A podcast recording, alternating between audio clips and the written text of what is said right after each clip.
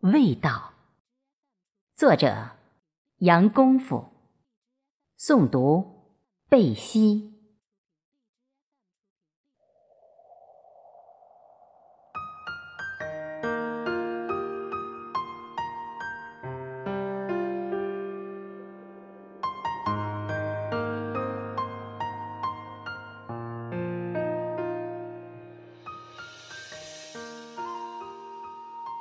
时间定格在四十年前。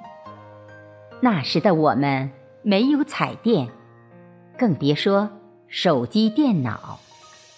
缺吃少喝的日子，天天掰着手指，盼望新年到来的那一天。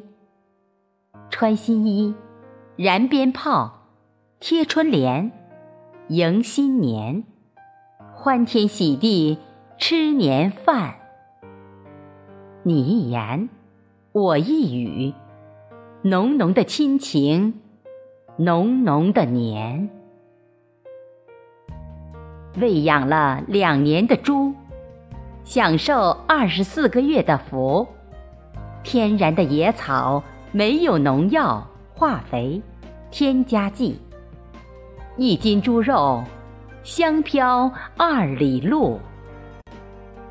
有营养的化肥，把蔬果、粮食喂得饱饱的，打上预防针，注射膨胀剂，清脆欲滴，赏心悦目。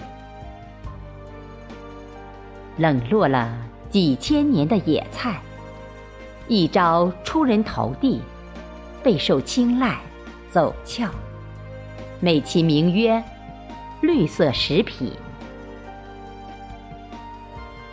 地沟里走出来的食用油，烹饪着与农药化肥为伍的蔬菜，喝着原本清澈的水源，让高智商的人类受够了罪。网络这个便捷的工具，疏远了亲情，陌生了爱情，屏蔽了友情。